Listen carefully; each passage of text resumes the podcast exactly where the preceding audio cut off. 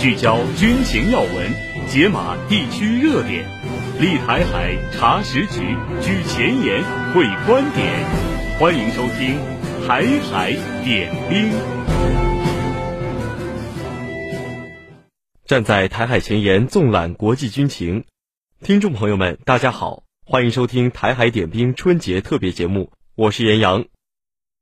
春节期间，我们将带领大家一同回顾二零二三年十大大陆军事新闻和十大国际军事新闻，同时还要带领大家走进秘密兵工厂、航空工业历史博物馆、二零二三天津直播会，一起军事探秘。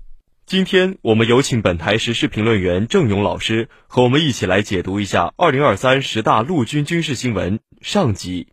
各位好，由中央广播电视总台发布的二零二三年十大国内军事新闻。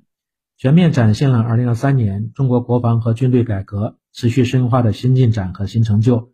中国军队在政治建军、人才强军、依法治军、维护国家和人民利益方面的一些新亮点和新作为。今天的时间，我们来重点分享和解读前五条的新闻事件。排在十大国内军事新闻之首的新闻事件是：习近平全票当选中华人民共和国中央军事委员会主席。二零二三年三月十号上午，在十四届全国人大一次会议第三次全体会议上，习近平同志全票当选为中华人民共和国主席、中华人民共和国中央军事委员会主席。习近平同志是经过历史检验、实践考验、斗争历练的党的核心、人民领袖和军队统帅。新时代新征程由他来掌舵领航，是党心所向、民心所向、众望所归。反映了全党全军全国各族人民的共同心愿，是历史的重托和人民的期待。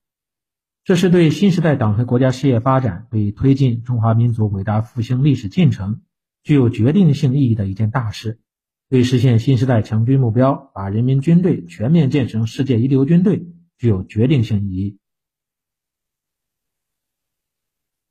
那接下来是十大国内军事新闻的第二条。中国海军圆满完成在苏丹紧急撤侨任务。二零二三年四月二十六号到二十九号，中国海军导弹驱逐舰南宁舰、综合补给舰微山湖舰连夜高速机动六百三十多海里，从亚丁湾赶到苏丹港，撤离了九百四十名中国公民和两百三十一名外籍人员。这次行动也是继中国海军二零一一年利比亚撤离行动和二零一五年也门撤离行动之后。第三次派军舰执行海外撤离任务，归途很远，祖国很近，有一种安全叫祖国接你回家。这些话语现在听起来依然让人感动不已。值得一提的是，二零二三年也是中国海军执行亚丁湾护航任务的第十五年。十五年来，中国海军连续派出四十五批护航编队，一百五十多艘次舰艇，三点五万多名的官兵执行亚丁湾。索马里的海域护航任务，为一千六百多批、七千两百多艘中外船舶安全护航，解救接护了各类船舶近百艘，被赞誉为有五星红旗的地方就是最安全的地方，为维护地区和平稳定做出重要贡献，展现了中国海军官兵拥抱世界、守卫和平的使命担当，维护了国家海外利益和国际海上通道安全。排在十大国内军事新闻第三条的新闻事件是：第十届北京香山论坛举行，推动国际安全合作。这次论坛是二零二三年十月二十九号到十月三十一号在北京国际会议中心举行的，主题是共同安全、持久和平，聚焦全球安全倡议。设立了四个全体会议、八个平行分组会议，共有九十九个官方代表团，十九个国家的国防部长。十四个国家的军队总长、国防军司令，六个国际组织代表以及专家学者和各国观察员，一千八百多人参加。论坛的规模和层级创下历史新高。自二零零六年创办以来呢，北京香山论坛影响力不断扩大，如今已发展成为全球重要的安全对话平台之一。这一方面反映出国际社会对安全和和平问题的重视。另一方面，也体现出各方对中方推动落实全球安全倡议、引领推动全球安全合作的信任和支持。二零二三年呢，中方还举办了第三届中非和平安全论坛，参加了香格里拉对话会、上合组织防长会等多边活动，积极阐释全球安全倡议等重大理念主张，凝聚国际社会和平合作的共识。那十大国内军事新闻的第四条也是涉及到军事外交方面的，和平友谊二零二三演习深化军事互信和务实合作。这次演习呢是多国联合演习，由中国、柬埔寨、老挝、马来西亚、泰国、越南六个国家的三千多名官兵参加，时间是二零二三年的十一月十三号到二十二号，总共呢是十天，在广东湛江举行。演习当中，各参演国的军队围绕联合反恐与维护海上安全军事合作的课题，研讨了未来城市反恐作战的难点问题。演练了海上反恐、反海盗、联合防空等科目，具有强化反恐行动设计、新型装备投入使用和突出联合兵力运用三大特点。和平友谊序列演习呢，最初只有中国和马来西亚两国军队参演，泰国在二零一八年加入，二零二三年的演习又增加了柬埔寨、老挝、越南三个国家。演习是首次在中国举行，也是参演国家最多的一次。既折射出中国军队的周边朋友圈不断扩大，也表明演习的影响力不断提升，深化了中国和相关国家军队之间的互信，也彰显了地区国家共同维护和平稳定的意愿和决心。那排在二零二三年十大国内军事新闻第五条的新闻事件是：新一批最美新时代革命军人发布。二零二三年八月一号，在中国人民解放军建军九十六周年之际。中央宣传部、中央军委政治工作部联合发布十三名最美新时代革命军人：潘朝、陈刚国、叶声学、袁伟、孙金龙、张美玉、李阳、顾爱云、赵丽、向跃东、刘光明、张卫民、程林等十三名官兵呢，荣膺最新一批的最美新时代革命军人。他们当中有院校教授、一线带兵人，也有战舰舰长、飞行员。还有优秀的军士长和武警卫士，他们虽然岗位不同，年龄有差异，但都有一个共同的闪光点，就是立足岗位建功立业，在平凡岗位上做出了不平凡的业绩，代表了和平年代中国军人的赤胆忠诚和昂扬风貌，是全军部队强化思想引领、强化担当作为、强化工作落实、奋力推进新时代强军事业当中涌现的先进典型。也激励着全军官兵要为如期实现建军一百年奋斗目标，成为奋进者、开拓者和奉献者。大国博弈，风云变幻。当前中美关系正面临建交以来异常严峻复杂的局面。现代战争剑拔弩张。当地时间十九号至二十号凌晨，顿涅茨克和卢甘斯克均遭到乌克兰军方的炮击。站在台海前沿，纵览国际军情，这里是台海点兵。台海点兵春节特别节目，欢迎您继续收听。听众朋友，磐石市位于吉林省中南部，地处长白山西麓、松辽平原向长白山过渡地带。位于磐石市的红石栗子是当年抗联的根据地。据史料记载。它是东北抗日联军诞生和成长的摇篮，是中国共产党在东北地区创建的第一块抗日游击根据地。今天，我们将一起深入白山黑水，重返当年战场，还原打掉铁甲车的传奇战例，揭秘尘封已久的红色密营——红石粒子抗联密营。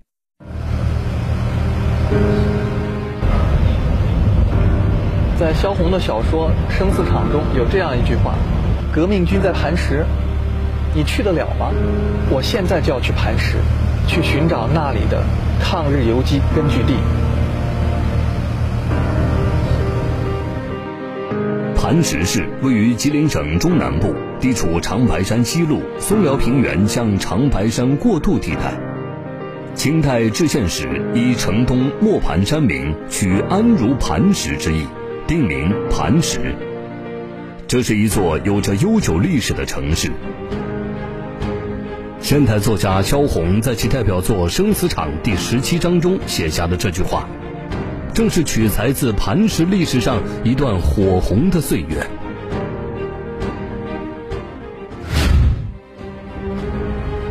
位于磐石市的红石喇子是当年抗联的根据地。据史料记载，它是东北抗日联军诞生与成长的摇篮，是中国共产党在东北地区创建的第一块抗日游击根据地。抗日民族英雄杨靖宇等先烈在这里组建了东北人民革命军第一军独立第一师。二零一九年，红石喇子抗日根据地遗址被国务院列为第八批全国重点文物保护单位。二零二一年以来，考古人员对该遗址开展了系统的考古调查和发掘工作，已发现三千多处抗联相关遗迹。是国内目前现存规模最大、保存最好的抗联遗址，这也正是吸引陕西军迷丁卫华千里迢迢来到这里的原因。哎呀，这边其实还是挺有特点的，反正是跟这个关中太不一样。红石喇子抗日根据地遗址位于磐石市市区西侧二十公里处，在盘一公路北侧的红石喇子山区。能上去吗？那个？嗯，就是能上去吗？能上去啊？能上去。有路吗？是从下面上还是从上面？没没有路，没有路，没有路。沟里走就是。往往沟里走，哪哪个沟啊？就是八家沟呗。八家沟，八家沟。您您能给我指一下，大概指一下这个道吗？就是这个板道。从那个板道往里一直走。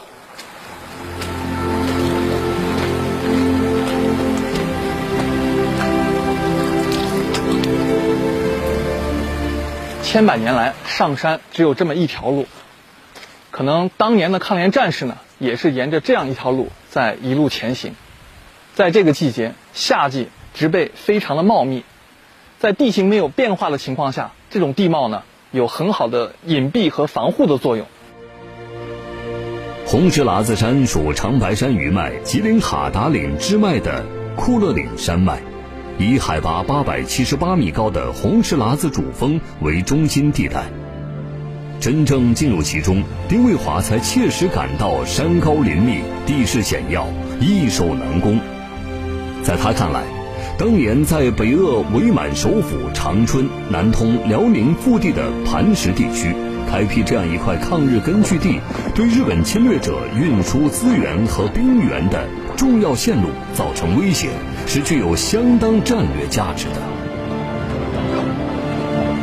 根据洪石村老乡的指示呢，我就踏上了这条征途了。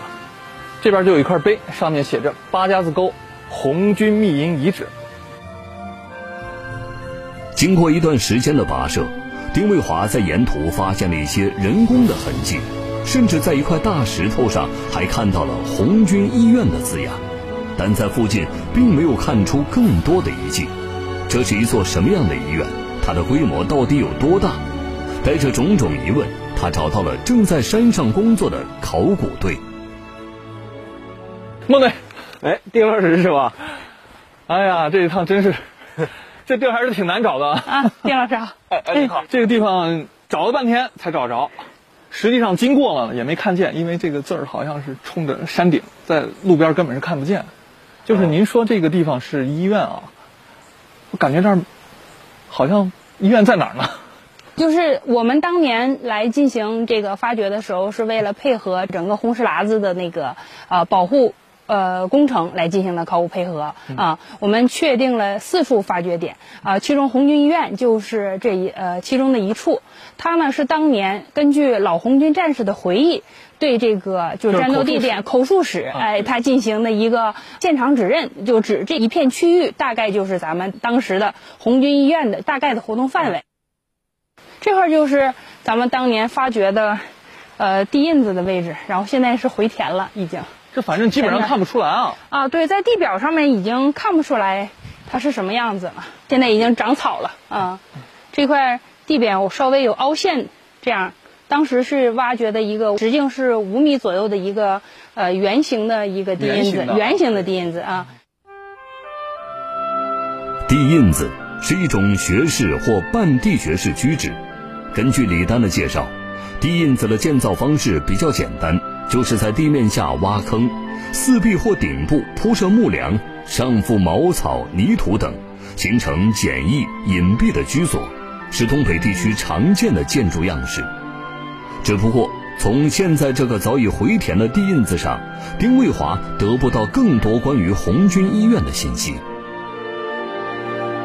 红军医院，那这个地方大概有有多大呢？就是，作为我来说，我就感觉医院嘛，它有。有一定的规模，有一定的体量，嗯，还有相应的一些功能，啊，但是就是说，从目前咱们现在来掌握这个情况，我们没有办法给出具体的这个它的分布范围，啊，就是只能说是它这一片活动范围，因为它当时可能也是一个比较简陋、临时使用的一个场所，它没有那个像咱们现在所想象的有围墙，呃，有那个界，啊、有这样界点，能能把它那个范围呃借助，它可能就是借助自然的山势，呃，那个平整的巨石来进行一些。简易的包扎、呃消毒清理这样的，就是一些简单的呃医院工作。呃，手术可能不具备这样的呃手术条件。嗯嗯，对，因为他当时的那个条件还是比较简陋的啊、呃，而且这个环境也是达不到那种灭菌啊、无菌的这种这种手术的这种条件啊。包扎是可以的。这个、根据考古人员的介绍，正在发掘中的这处遗址，曾是抗联战士的营房。是这样的，据我所知啊，就是当年的抗联部队呢，就是有一支迫击炮连，那就是通过您这个考古发掘的话，有没有发现什么，比如说火炮呀、什么炮弹呀这些这些东西啊，或者弹片什么的？在我们之前的发掘过程当中啊，在八家沟遗址发现了炮弹的引信。炮弹的引信啊？对的。这说明咱们这一片发掘出来的东西，特别武器装备还是挺丰富的。对的。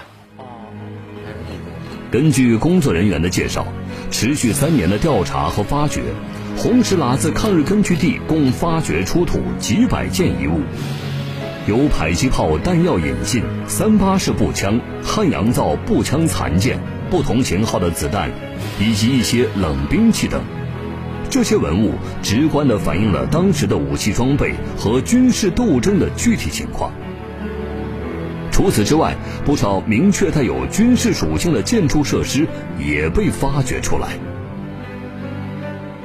杨老师，我们这边今年发掘的地印子吧，和这个抗联医院的地印子，它虽然形制相同，但是功能是不相同的。啊，这边是什么功能？呃，这面的地印子明面上呢是这个岗哨性质，它除了有这个明哨，我们现在能看到的，还有暗哨。暗哨您是发现不了的。不信那不一定，不信我藏一下。我到暗哨里藏一下，你看你能不能找到？行，我先过去数上十个数，好，够不够？够了。好。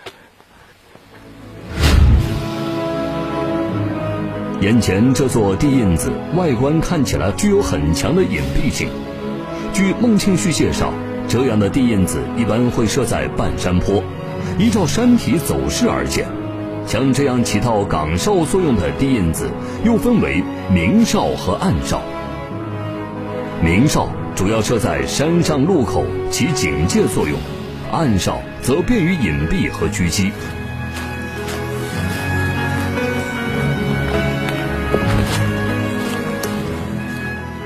我就在这个暗哨的位置等他，我根本不用伪装，他肯定找不着我。其实暗哨布置的原理并不复杂，一般会设在高处。在山脊上，每隔几米就会挖一个地印子。丁卫华从山坡下方往上看，很难发现；但是从山坡上方看下面，却是一览无遗。你看，他往内挖一个方向去了，我在这儿等他一会儿，我让他找一会儿。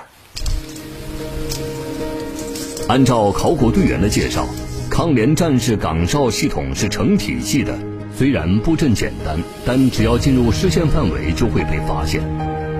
首先，山坡下面的明哨会发出预警，上面暗哨的战士立马进入警备状态，确定好目标后会立刻采取行动。这儿有一条行进的路，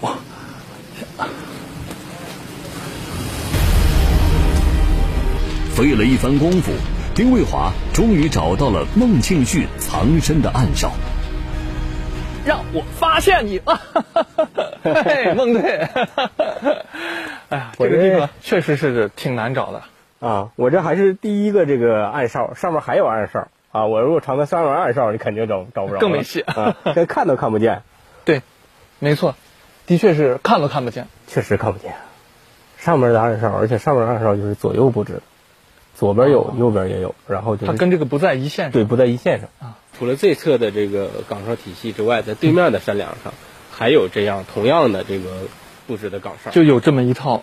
对，现在是压根儿什么都看不见。对，咱们在这个位置上是看不见他们的，但是他在对面的山梁上看这面的这个沟里是非常清晰啊，就是通视的效果是良好的。但是咱们这儿就被这个植被啊什么的，就视野已经全部遮挡住了啊。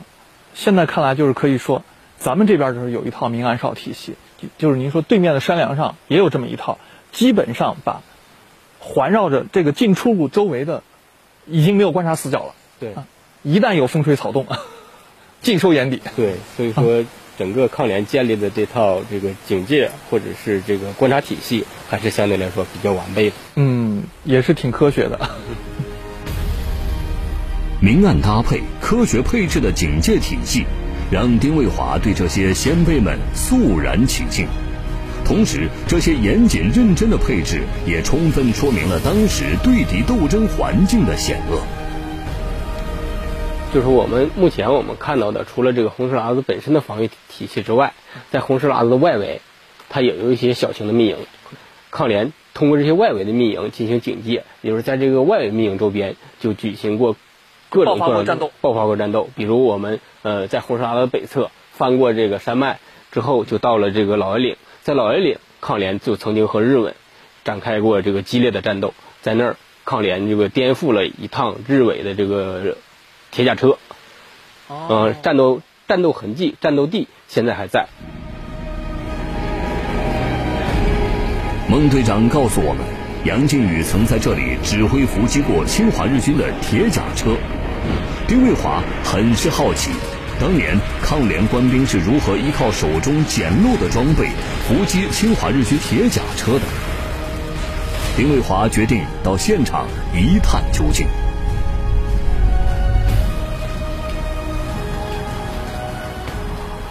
这儿有两块碑啊，这一块上面写着“老爷岭洞口战斗址”，这应该就是。孟队跟我所说的当年发生老爷岭伏击战的战场遗址所在地。根据丁卫华查阅的资料，一九三三年三月初发生在这里的战斗，在军史上被记载为老爷岭袭击战斗，仅有短短几行字，没有过多的历史细节。为了了解更多的信息，丁卫华邀请了一位专家来到现场。哎，王老师您好。你好，你好。哎呀，我是感觉虽然有指示牌啊，这个地方也不怎么好找，好找对啊，确实不太好，不太好找这个。王忠实，中共磐石市委党校机关支部专职副书记，一直从事磐石党史研究工作，曾参与磐石抗日斗争历史发掘编撰工作，对那段历史颇有研究。王老师，您今天带我来这个地方，这是当年的遗址吗？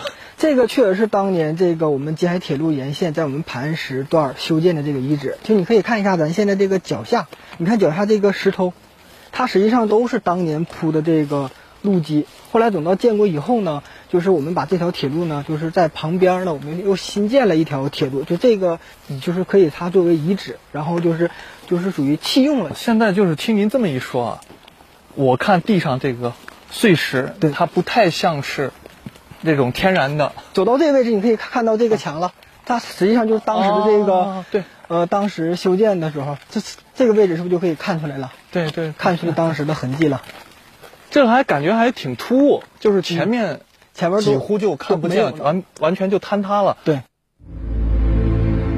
吉海铁路是东北第一条中国人自建铁路奉吉铁路的吉林省段。由时任吉林军务督办兼省长的张作相主持修建。九一八事变后，吉海铁路被占领，沦为侵华日军掠夺东北资源的工具。老爷岭隧道这段线路距离杨靖宇将军领导的红石瓒子抗日根据地仅有十几公里，是当年侵华日军重点防御的路段。然后正是因为这条铁路上日本人呢比较看重这条铁路，所以说他就是派那个日本那个铁甲车，就是经常的在铁路沿线去巡逻，就是就怕那个我们。旁边，因为实际上我们现在这个位置离我们红瓒子抗日根据地其实也是比较近的。哦，那就是作为咱们来说，嗯，像这个在铁路上巡逻的铁甲车，它就是为了对咱们这个威胁也是比较大的。对，威胁威胁很大呀，因为我们边上就是红瓒子抗日根据地，所以说他主要就是防止我们偷袭他，所以说才经常来回。那我们也得找个机会，对，我们必须得找机会，然后去打他。因你看，大家你看这块说到说到这个铁甲车呢。你看，听到这个名儿，他就知道他是，就是他的这个全身，应该是都是铁的。而且咱也知道，当年咱那个武器是比较落后的。咱们看到一样这样的这个庞然大物吧，其他很多这个民众啊，或者当时我们磐石有很多这个山林队，其实挺害怕日本人的，就是我们打不过他。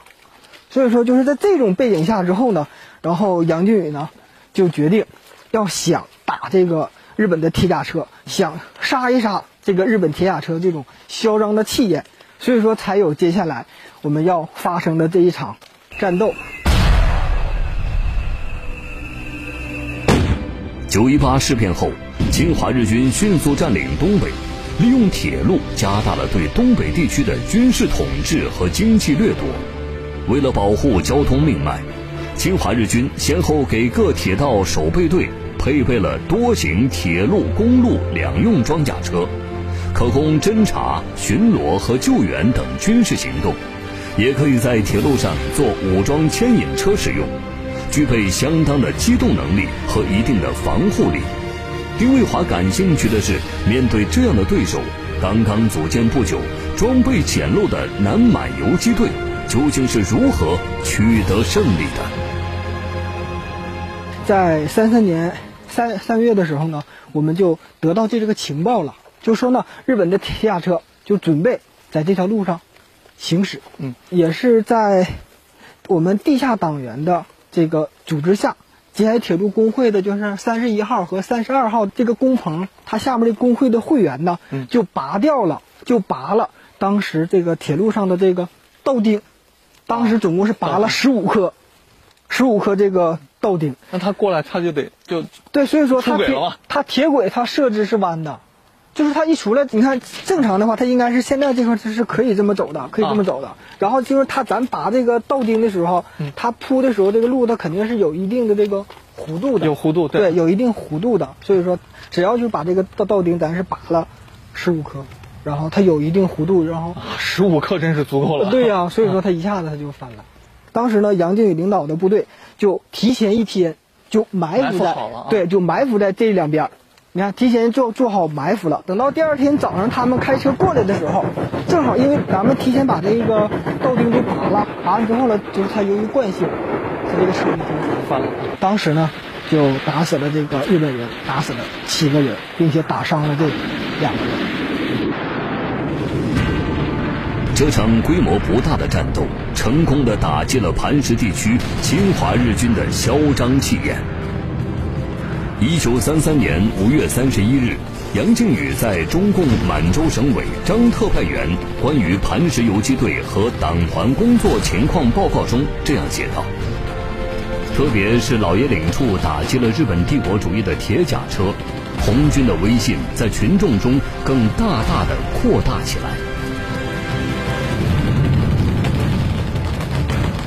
随着杨靖宇率领的抗日武装不断南渡北归的作战，中共磐石县委领导的民众抗日斗争范围也不断扩大，一度辐射到周边吉辽两省的二十四个县，令日伪军寝食难安。